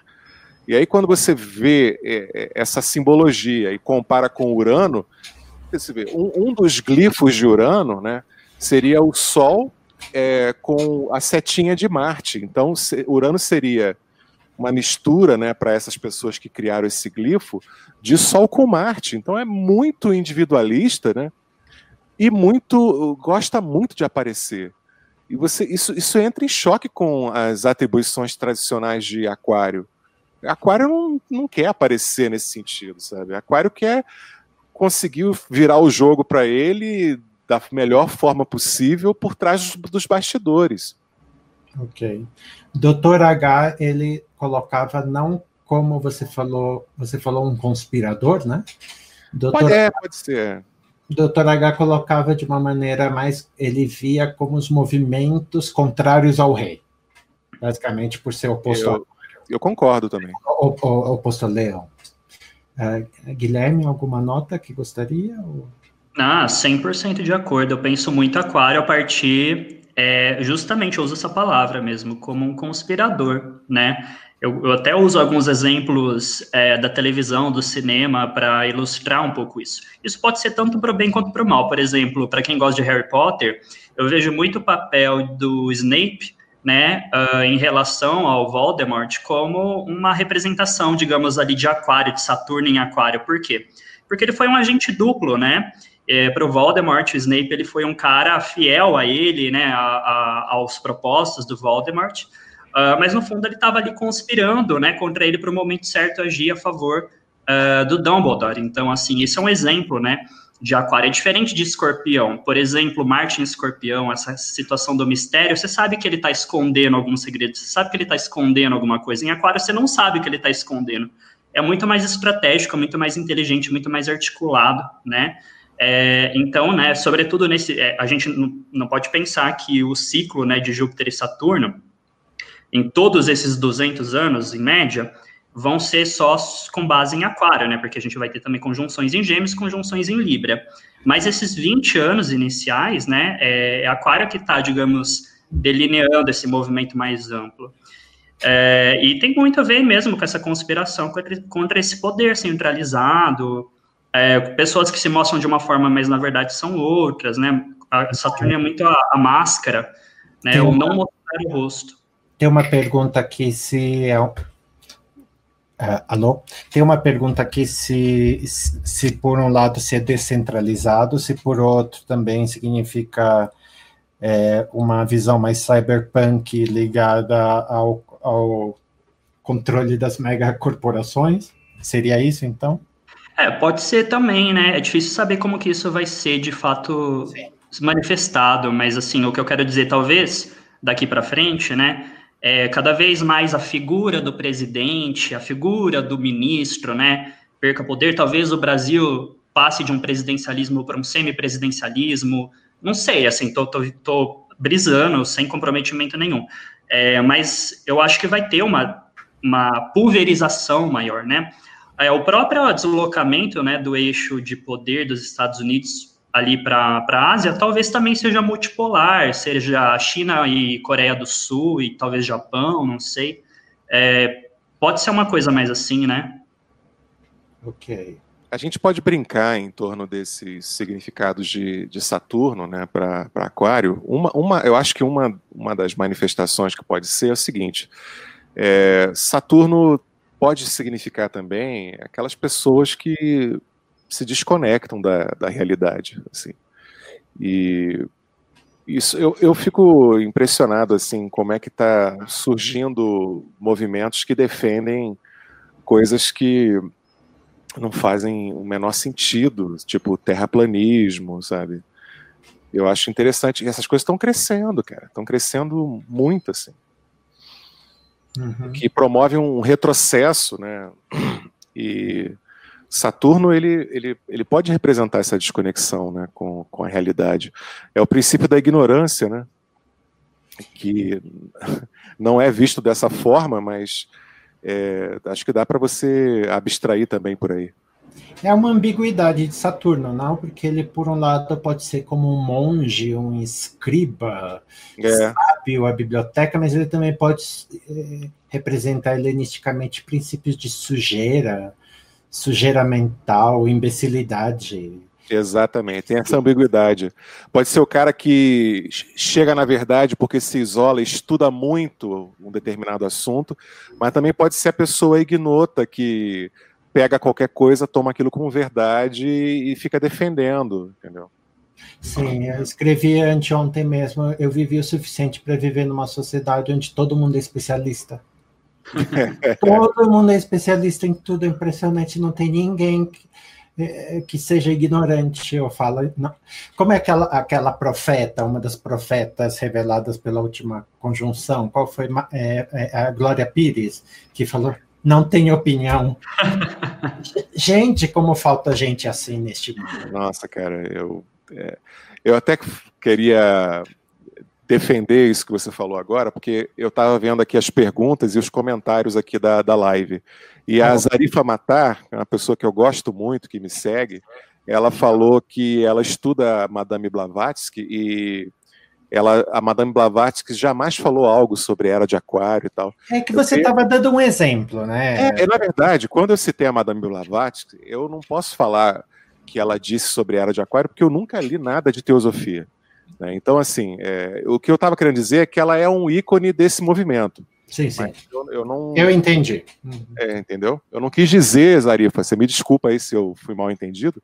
Não quis dizer que ela falou isso, porque eu não posso falar daquilo que eu não sei, né? Então, mas eu sei que ela é parte do movimento teosófico. Então, quis dar um exemplo de ícone desse movimento. É assim, você estava falando sobre teosofia em geral, e daí mencionou é. Blavatsky, não é necessariamente que Blavatsky, eu nem sei se ela falou, o quanto que ela falou de, de, de, astro, de Era de Aquário. Era de Aquário é uma inspiração teosófica, mas é quase que tudo New Age. Ah, sim. Quase que tudo interpretação New Age. Ah, é, a, a, se alguém quiser alguma coisa, porque senão eu, é para não deixar muito cansativo, eu queria fazer então os comentários então do que, que se espera, tudo bem? Uhum. Fique à vontade. Então, então eu vou começar por mim para daí dar algum tempo de vocês irem pensando os trânsitos por Saturno, de Saturno por Aquário. O que, que a gente espera? Ok. O que eu espero mais assim claramente é alguma coisa na Rússia. Porque porque o trânsito de Saturno tem funcionado razoavelmente bem. Então, Saturno por, por Sagitário coincidiu razoavelmente bem com a crise econômica da Espanha. Saturno em Capricórnio coincidiu razoavelmente bem com a crise política na Índia, que são regidos por esses signos. Então, a Espanha teve a crise mais óbvia, a Índia não tanto, mas entrou no sistema político de extrema direita, que não só está ligado como com Trump, com Bolsonaro, mas é o fato de que é um, que é um, que é um sistema que o poder atual quer virar uma Índia para os indianos. Então, eles estão a um ponto de querer fazer uma limpeza étnica no país todo. Este é, e o próximo candidato, então, na fila de dominó é a Rússia. Tá certo? Todos esses trânsitos são, digamos, acontecem a cada 30 anos. A gente não, não espera sempre. Mas é um dos candidatos possíveis que a Rússia, dada uma das atribuições que dão, é Aquário. Como o Putin já está lá há bastante tempo e, e, já fez de suas, já faz bastante tempo, é um dos pontos de crise esperados. Ok. Segundo, eu pessoalmente estou até mais otimista, porque eu acho em 2016 estava muito preocupado com a, o surgimento de movimentos fascistas, separatistas e tudoístas por todas as partes do mundo. Destes daí, realmente o que continuou preocupado foi o que o Rodolfo mencionou: movimentos terraplanistas, antivacinistas, anti-ciência, anti-tecnologia. Muitos dos outros me, meio que já se autossuicidaram. Não todos, Trump já se, já se, já se desapareceu. Bolsonaro, podemos prever que ele vai cair, ser impeachmentado? Não mas como o Dinho, eu me lembro que foi o primeiro a comentar, nenhum presidente nos últimos como 60 anos no Brasil eleito em Capricórnio saiu muito do perfil de ser isolacionista, meio porra louca e cair. De, é, coincide com Collor, com Jânio e mais com não sei quem. Ok. E por último, ah, ok. Uma coisa. Eu sou tradicional porque, então, uma pergunta que tinha é se usamos estrelas fixas. Acho que, não sei se vocês usam, se querem comentar. Desculpe, usa os planetas externos. Eu não uso em nenhuma condição fora Barbot. Eu acho que Barbot fez um trabalho bom e que funciona razoavelmente bem. Então, basicamente, uh, ele vê os aspectos do, de Júpiter, Saturno Urano e Netuno. Então, para mim, não é tão. Fora isso, não é tão importante, mas este é o único ponto em que eu uso de Barbot, que ele fez um bom trabalho. Então, Urano está em touro, o que todo mundo fez testão sobre Urano em touro, que é devastação, ecologia, etc. Para mim, não importa. O que importa que que, que Saturno estava passou por Capricórnio e agora vai para Aquário. Então, em Capricórnio, mais ou menos coincide com movimentos de ultradireita, tendo um grande potencial, e agora em, em, em, em Aquário, estes mesmos movimentos entrando em crise e tendo que se redefinir. Então, é neste ponto que, é basicamente neste único ponto que eu tenho e que queria uh, colocar uh, Júpiter e em Aquário, que também vai passar, obviamente, pelo mesmo ponto, daí significa uh, ter uma simbologia mais de, de crise econômica, porque para Barbô, Júpiter, com o ciclo de Júpiter com, com Urano, ele dava uh, um ciclo de dinamismo econômico nos países capitalistas. Então, é o ciclo de inovação científica com uh, e movimento. Então, quando eles estão em trígonos, tem mais tecnologia e um movimento de otimismo econômico. Então, Júpiter em, em quadratura com Urano, para Barbot mencionava esses períodos que é ou de estagnação, ou então que o capitalismo ele meio que já consumiu as propostas que tinha e meio que fica sem direção. Bem, é basicamente isso que eu tenho assim de cabeça para vocês quem quiser, então, quem quiser é, é, entrar, o que é que vocês veem pelos próximos anos, assim, tentar dar umas dicas ou ajudar as pessoas, ou falar sobre mapa natal também, se quiser. Eu tenho um palpite aí de algum evento importante no Estado de Israel, porque Aquário também é um signo tradicionalmente associado a Israel e ele tem uma importância geopolítica muito grande ali no Oriente Médio. É, Barbo também coloca como Saturno e Plutão para Israel e eles vão estão lá já, já passaram, né? Na verdade, desculpe. Uhum. E, e, e, alguma sugestão do, do ou, ou, mais ou menos como eu falei com Putin, problemas à vista para eles ou o quê? Ah, eu acho que sim. Na verdade, eu não estudei muito bem a, a Rússia okay. e, e, os signos que associados a ela. Uhum. Eu, eu, vou mais na sua, na sua linha mesmo. Ok. Uh, é, Guilherme? É, eu não tinha parado para pensar também. Eu estava lembrando, eu acho que Aquário também está relacionado com a Arábia Saudita, se eu não me engano, né? Uhum. E com a Etiópia. É, realmente, talvez alguma coisa ali no mais forte, né? Uh, nessa região deva, deva ocorrer e significativo para o mundo como um todo, além da Rússia que o Yuzuru comentou. É, e, pô, fora isso, assim, eu acho que, assim, que a gente pode ver de mais concreto é, um prolongamento mesmo dessa, dessa pandemia. Eu acho que mesmo com a questão das vacinas começando a circular no mundo, ainda vai demorar um tempo para dominar essa situação. Não se sabe ainda essa questão da possibilidade de recontaminação. Não sei, o Rodolfo é médico, talvez ele saiba melhor. É, mas, assim, é mais esse processo de, de, reconfiguração, de reestruturação que a gente debateu aqui, né, que vai se dar de formas diferentes em cada região do mundo. O legal é que a gente vai ter um ingresso solar em Ares para o Brasil de 2021 com Sol no ascendente, um Sol exaltado, obviamente. Eu acho que isso é, é uma carta assim bem mais agradável do que a carta de 2020, né, do ingresso solar de 2020. A gente vai ter o Júpiter em Júbilo na casa 11 desse ingresso junto com Saturno ali em Aquário. A Lua vai estar em Júbilo na casa 3, apesar de estar recebendo ali, né, uma conjunção é, do, do nó do sul, uh, o que é problemático, não é um apesar. É, mas acho que ainda assim é uma, é uma, a gente pode esperar um 2021, sobretudo depois do ano novo astrológico, mais esperançoso, assim, para o país. Com algumas resoluções, algumas coisas mais definidas, é, algumas propostas. Essa questão da queda do Bolsonaro, ela é muito complicada, né? Seria legal ver o mapa dele, mas ninguém sabe se ele realmente tem um ascendente em câncer ou se o ascendente dele é peixes. Existe uma dúvida sobre isso. Se ele tiver ascendente em câncer, ele está mais complicado. A gente vai ter, né, é, os, o trânsito de, dos planetas em aquário passando pelo oitavo signo da casa, da, da, da carta natal dele. Isso é problemático. É, às vezes eu fico pensando que é mais fácil ele cair, se tiver que, que cair por conta de problemas de saúde, do que propriamente por é, algum enfrentamento político mais incisivo, né? Mas isso não dá para saber tão cedo, pelo menos.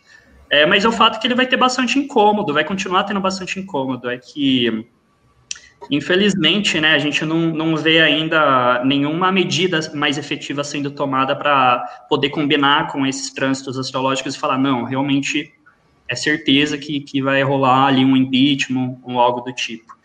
É, mas, enfim, né, Acho que fora isso, nada muito a acrescentar. Rodolfo, é, eu acho que é, o que o Guilherme falou da, da carta de Ares, vou até compartilhar minha tela aqui. À vontade. Deixa eu ver aqui. Compartilhar, vou dar uma. Peraí. Vocês estão vendo já? Sim, sim. dá pra, sim, dá para ver a pasta escrito Hentai. Tentáculos. Não, ah, aqui, esse, é, esse é o mapa de ingresso de 2021, né? Uhum. Você vai ter que fazer quatro ingressos, porque o ascendente está em signo cardinal. Uhum. Então, esse daqui, na verdade, é o ingresso para o primeiro trimestre, que vai de março até maio. junho. É. Ah, desculpe final de junho. Uhum. Aí você tem o Sol realmente, né, na, aqui em, em, zero de Ares, muito próximo do ascendente, a gente pode considerar ele como regente do ano, uhum. e talvez, também ao mesmo tempo significador do rei, né, que seria o Bolsonaro. Então, assim, é, o Sol. Ele... eu já colocaria Marte. Marte, mas eu vou chegar lá. O okay. Sol, ele se aplica a Marte aqui, ele é recebido por Marte. Então eu acho que o regente desse trimestre está mais para Marte, devido a isso. Por causa dessa aplicação solar. Uhum. E o Mercúrio também, ó, você vê que Marte é importante, ó, porque ele recebe a aplicação de Mercúrio e recebe a aplicação também do Sol. Então não sei, acho que esse Marte aqui, para o trimestre, vai ser bem importante. Conjunto ao nó do sul, ó, nó do norte, aliás, que amplifica os efeitos dele. Em Gêmeos, na casa 3. Como é que você vê, Yuzuru, que você tem uma experiência maior em Mondana, é, a, os significados da casa 3? Assim, você acha que é, é parlamento também? Ou tem a ver com, só com estradas, coisas assim? Ah, oi, você mudou? Ou... Ah, não, eu vou botar lá de novo então. Pode falar. É, é fica mais fácil para eu olhar. A casa 3, a Birchfield, ele bastante tempo defendeu que poderia ser o, a, a, o legislativo, certo? Então, nós poderíamos de, desdobrar o legislativo em duas partes. A casa 9, como, por exemplo, o Supremo, certo? Que está supostamente definindo o que é legal, o que é legislativo, qual é a essência da lei, e, e portanto, as outras partes, como uh, a Casa 3. Assim como uma reflexão das duas, como espiritualidade, e, e a Casa 9 pegando então as grandes coisas, que seriam, digamos, definidas pela constitucionalidade. Então, basicamente, o Supremo e o Judiciário, e a questão do Congresso ficaria basicamente com a Casa 3 por uma espécie de oposição. É, então, ficaria. É, é, o, o Congresso faz as leis de acordo com a lei superior. Isso ele defendeu por muito tempo, eu não sei se ele defende. Uhum uh, é uma das possibilidades. Mas a questão da Casa 11 realmente ela tem uma manifestação política muito óbvia em mapas natais. Então, apesar da atribuição de Congresso à Casa 11 ser um pouco duvidosa, eu sempre interpreto a Casa 11 ainda como política e como generais, né? Então, os, os ministros, quando a gente tem... Eu uh, também. É, então quando você tem aqui, por exemplo, você tem Júpiter em Saturno, ele aspecta, então mostra as questões dos ministros. Nenhum deles, assim, olhando muito rápido, nenhum deles parece estar muito grosseiramente. Então, não vejo, assim, extra problemas com ministros. Uh, a Lua na casa 12 sempre parece no Brasil trazer problemas em presídios. Mercúrio não tenho muita certeza, mas parece às vezes trazer problemas com hospitais mesmo. Uh, a Machalá e outros dão outras técnicas de longo prazo, então é um pouco difícil de, de, de fazer aqui de cabeça. Mas a casa 3, como você falou, Marte na casa 3, às vezes ele traz acidentes como queda de avião.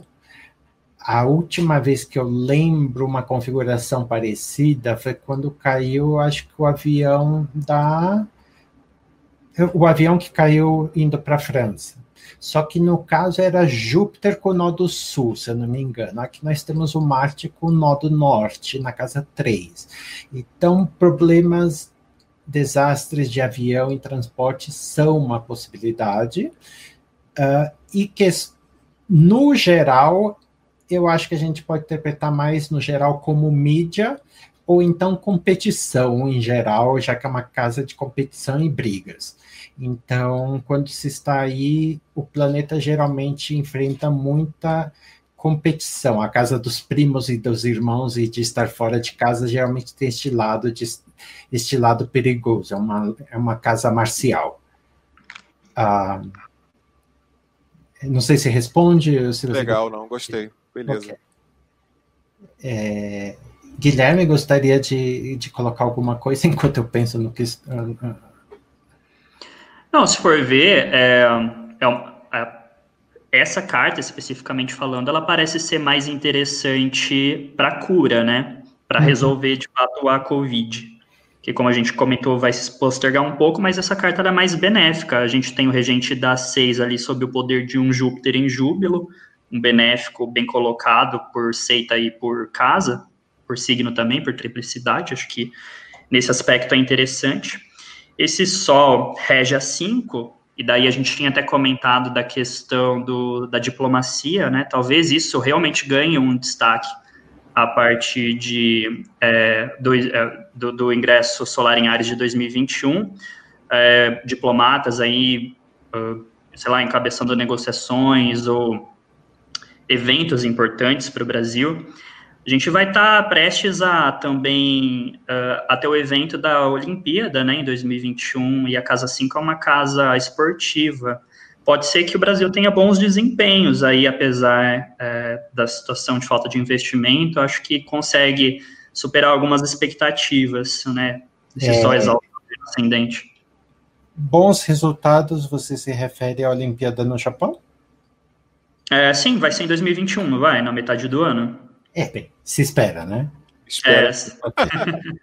o carnaval vai ser, também se espera, né? É, junto com festa junina, já mistura tudo.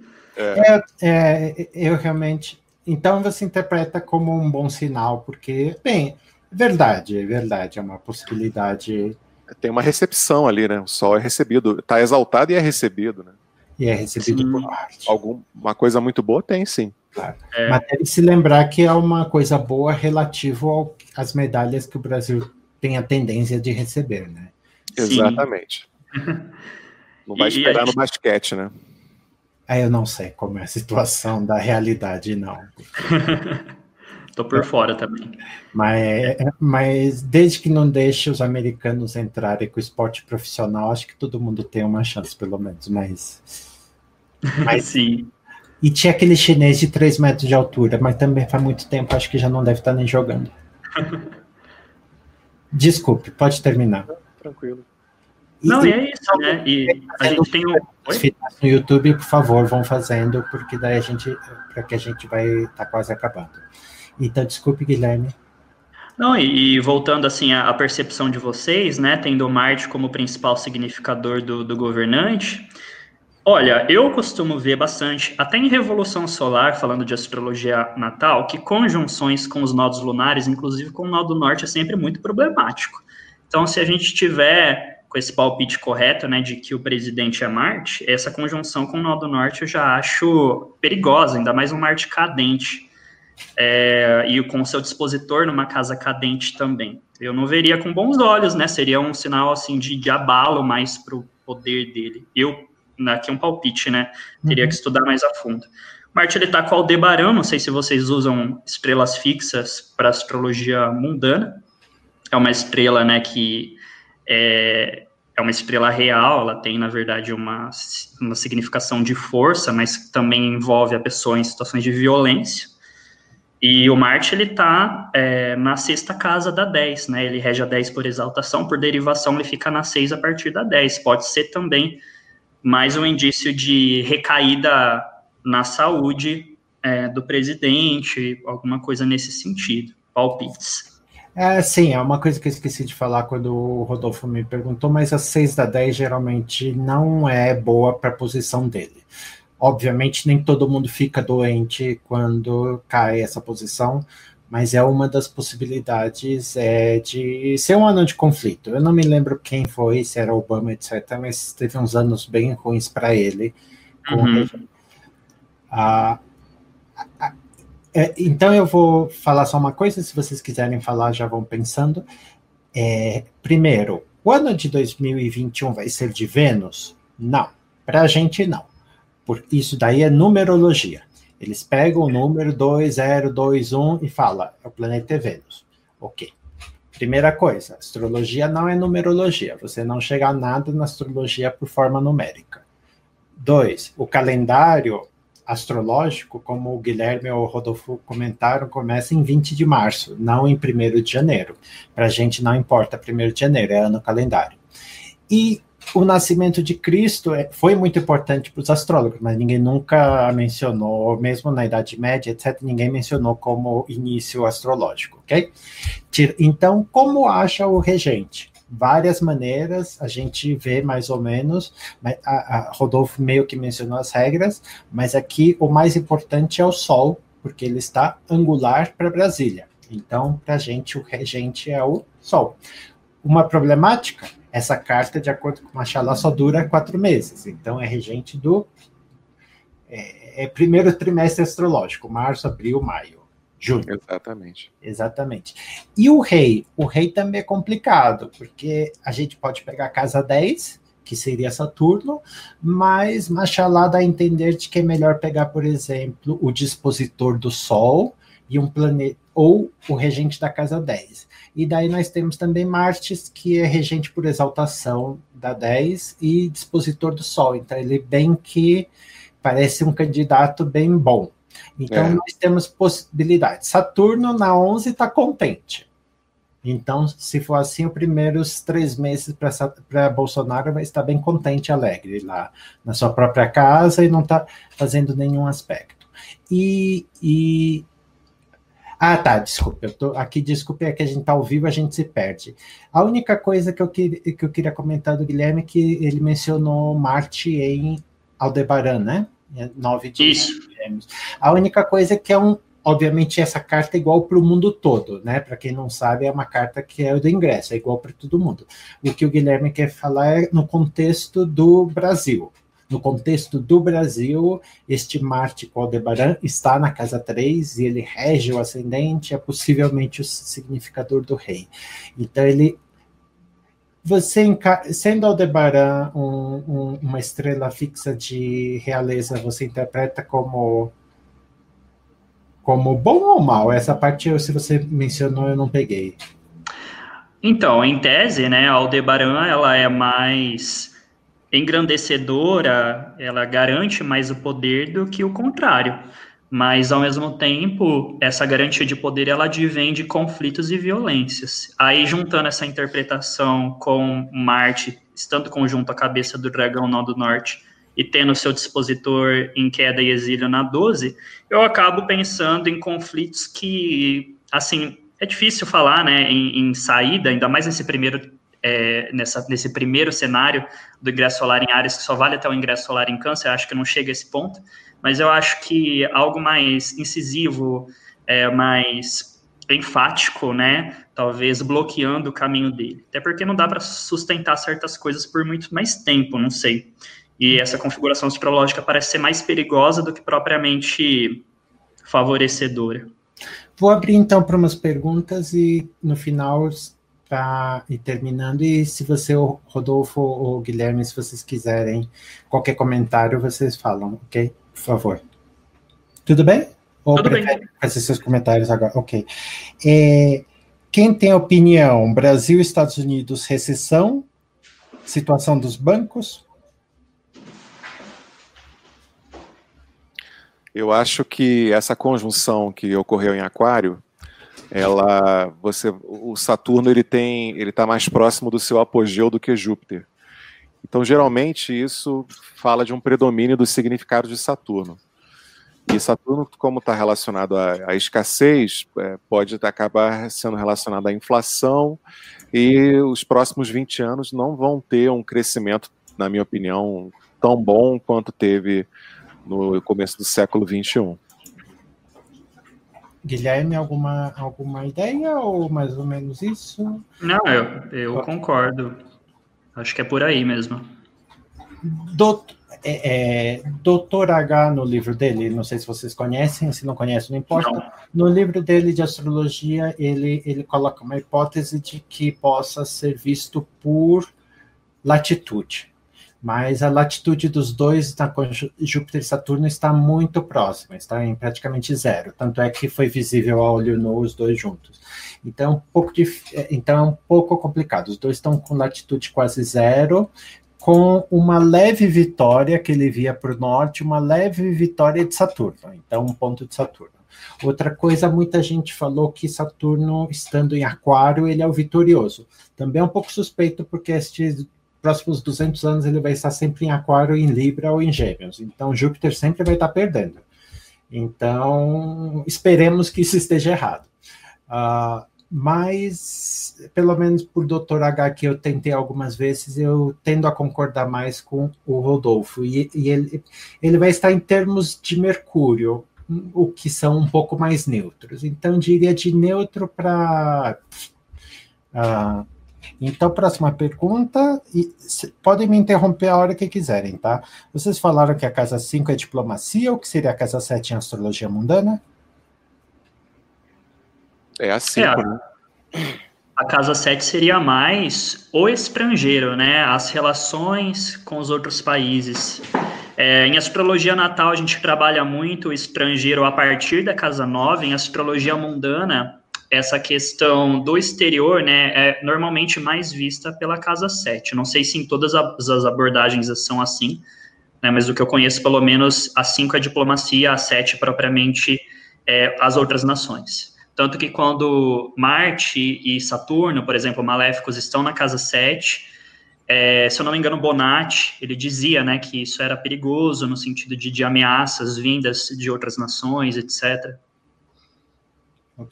É, se quiserem completando, complementando à vontade, tá? Aqui alguém estava perguntando, acho que é para você, Guilherme, a Lua em Júbilo conjunto a Hegel pode indicar conflitos populares? Eu, era na carta do ingresso? Rodolfo, você... Eu acho que era na carta do ingresso. Eu vou botar aqui a tela de novo. Eu tenho... Deixa eu só... Uh, enquanto isso, enquanto o Rodolfo procura...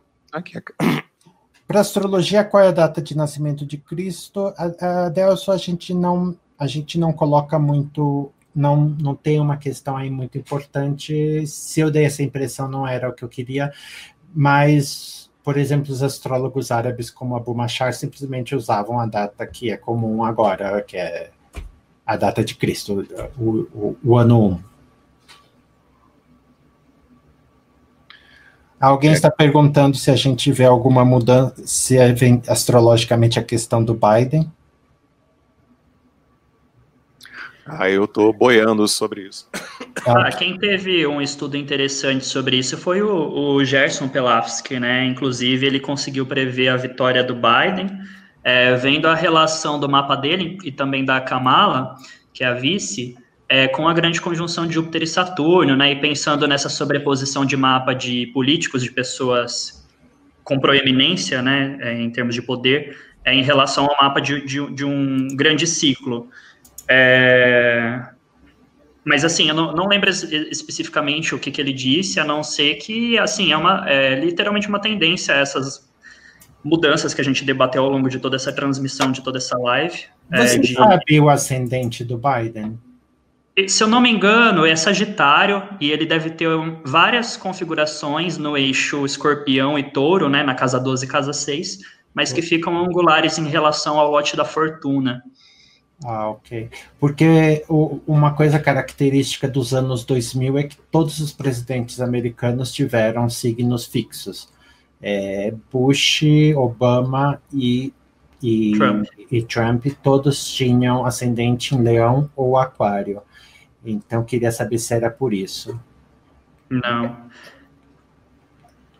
Não, ok, não, é que eu queria. É, é uma possibilidade, né? Uhum. Porque, porque, a mudança de era e, e, o ascendente, então, dos ganhadores passar, mudar de, de, de signo fixo para talvez signo cardinal. Rodolfo, você conseguiu? Se não conseguir, não tem problema. Não, tá aqui, ó. Você tá tão conseguindo ver o mapa? Eu vejo não. uma montanha. Eu vejo uma montanha também. é, peraí um pouquinho. Eu vou ajustar isso aqui. Deixa eu interromper. Vou voltar aqui, peraí. É essa daqui, pronto. Agora foi. Pronto, agora vai. Tô vendo isso. Agora, agora apareceu. Ok, a, a pergunta era se a Lua em Jubilo se podia, com Rigel. Ela está conjunta a, a Rigel 26 graus, 26 minutos de intervalo só, tá no mesmo grau. Ok se alguém interpreta isso como conflitos populares ou coisas do gênero? Cara, pode ser, porque a Rigel ela é uma estrela da constelação de Orion, então ela traz um pouco essa narrativa bélica, a lua ela representa o povo, então a gente acaba conectando símbolos por aí, né? A própria, a própria casa 3, dentre as coisas que nós falamos aqui, a mídia, a possibilidade de representar o legislativo, etc., ela vai representar os deslocamentos, as ruas, as feiras, o povo também, é o local onde a lua se alegra, né? E aí, com ânimos pode ser até exaltados pela conjunção com o nó do norte. E muita questão de conflito eu vejo a partir de territorialidades, porque ela rege a casa 4 e está no 12 signo a partir da 4, é uma derivação, né? Uma outra forma de você olhar o mapa para extrair alguns detalhes. Então, um, uma das tônicas que se pode ter em 2021, que é algo pendente, né, que já vem acontecendo, estourando conflitos em terras indígenas, em áreas de proteção ambiental, etc., é isso ficar mais efervescido, vai ficar mais exaltado, vai talvez mobilizar mais grupos, mais pessoas, é, ou questão de moradia de uma forma geral, né? É, então a gente poderia pensar essa, esse alinhamento de lua com é tranquilo mesmo. Live streaming is on. Ok. Uh... Ah, então Desculpe a gente estar tá caindo, porque eu acho que ele tem um limite de 40 minutos, alguma coisa assim. Então, o, o Guilherme estava falando sobre aspecto da Lua em, na casa 3. Eu só queria comentar. Para mim, pelo menos, eu não vejo muita coisa, porque geralmente é a casa 6 que está envolvida quando a gente teve grande. Su, sua tela está dando Inception, Rodolfo. Quando a, quando a, a Lua, geral, geralmente é a casa 6 que está envolvida. Então, temos Mercúrio na, na 12 e não temos planetas na 6. Não, o, então, pelo menos março, abril, maio até junho não parece ser um, um, momento de grandes conflitos populares, pelo menos assim da maneira mais superficial que eu vejo os ingressos uh, solares. Mas Mercúrio, regente da 6 na 12, é preocupante para hospitais e presídios, é assim que eu vejo. Uh, Rodolfo, se quiser comentar isso, ou se quiser. Não, também, também concordo. Você vê também a manifestação popular pelo, pela Casa 6, né? Eu vejo. É, porque tem essa atribuição de representar a população mais pobre, né? A maioria, né? Uhum. Ah, então vamos indo terminando. Eu, eu não achei outras perguntas aqui, então a gente, o que vocês quiserem comentar sobre essas coisas que, te, que tenham para a gente, para não abusar da boa vontade de vocês. Então, eh, deixa eu ir terminando primeiro para daí vocês terem tempo de pensar. Ah, algumas coisas que estão vendo básico que eu queria que, mesmo quem não sabe muito de astrologia, vai acabar. Um não é início da era de Aquário. Quem quiser usar a era de Aquário, que use, mas não é porque estamos teve uma grande conjunção. A grande conjunção é uma coisa da astrologia antiga, é estudada, seus grandes estudiosos se chamam Abu Machar e Machalá do século VII, 7, 8 e 9, essa época foi a mais estudada. Eles não sabiam que era uma era de aquário. Por que, que estão falando de era de aquário? São principalmente pessoas que descobriram que ia ter uma grande conjunção em dezembro. Ai, meu Deus. Do mesmo jeito veio a estrela de Belém. Não, a grande conjunção não é a estrela de Belém. Tem muito cientista que discute se foi supernova, se foi cometa, se existiu de verdade, se é uma metáfora.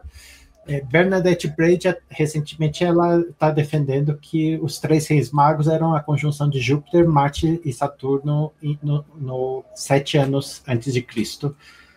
Já que Cristo teria nascido antes de Cristo, é uma possibilidade.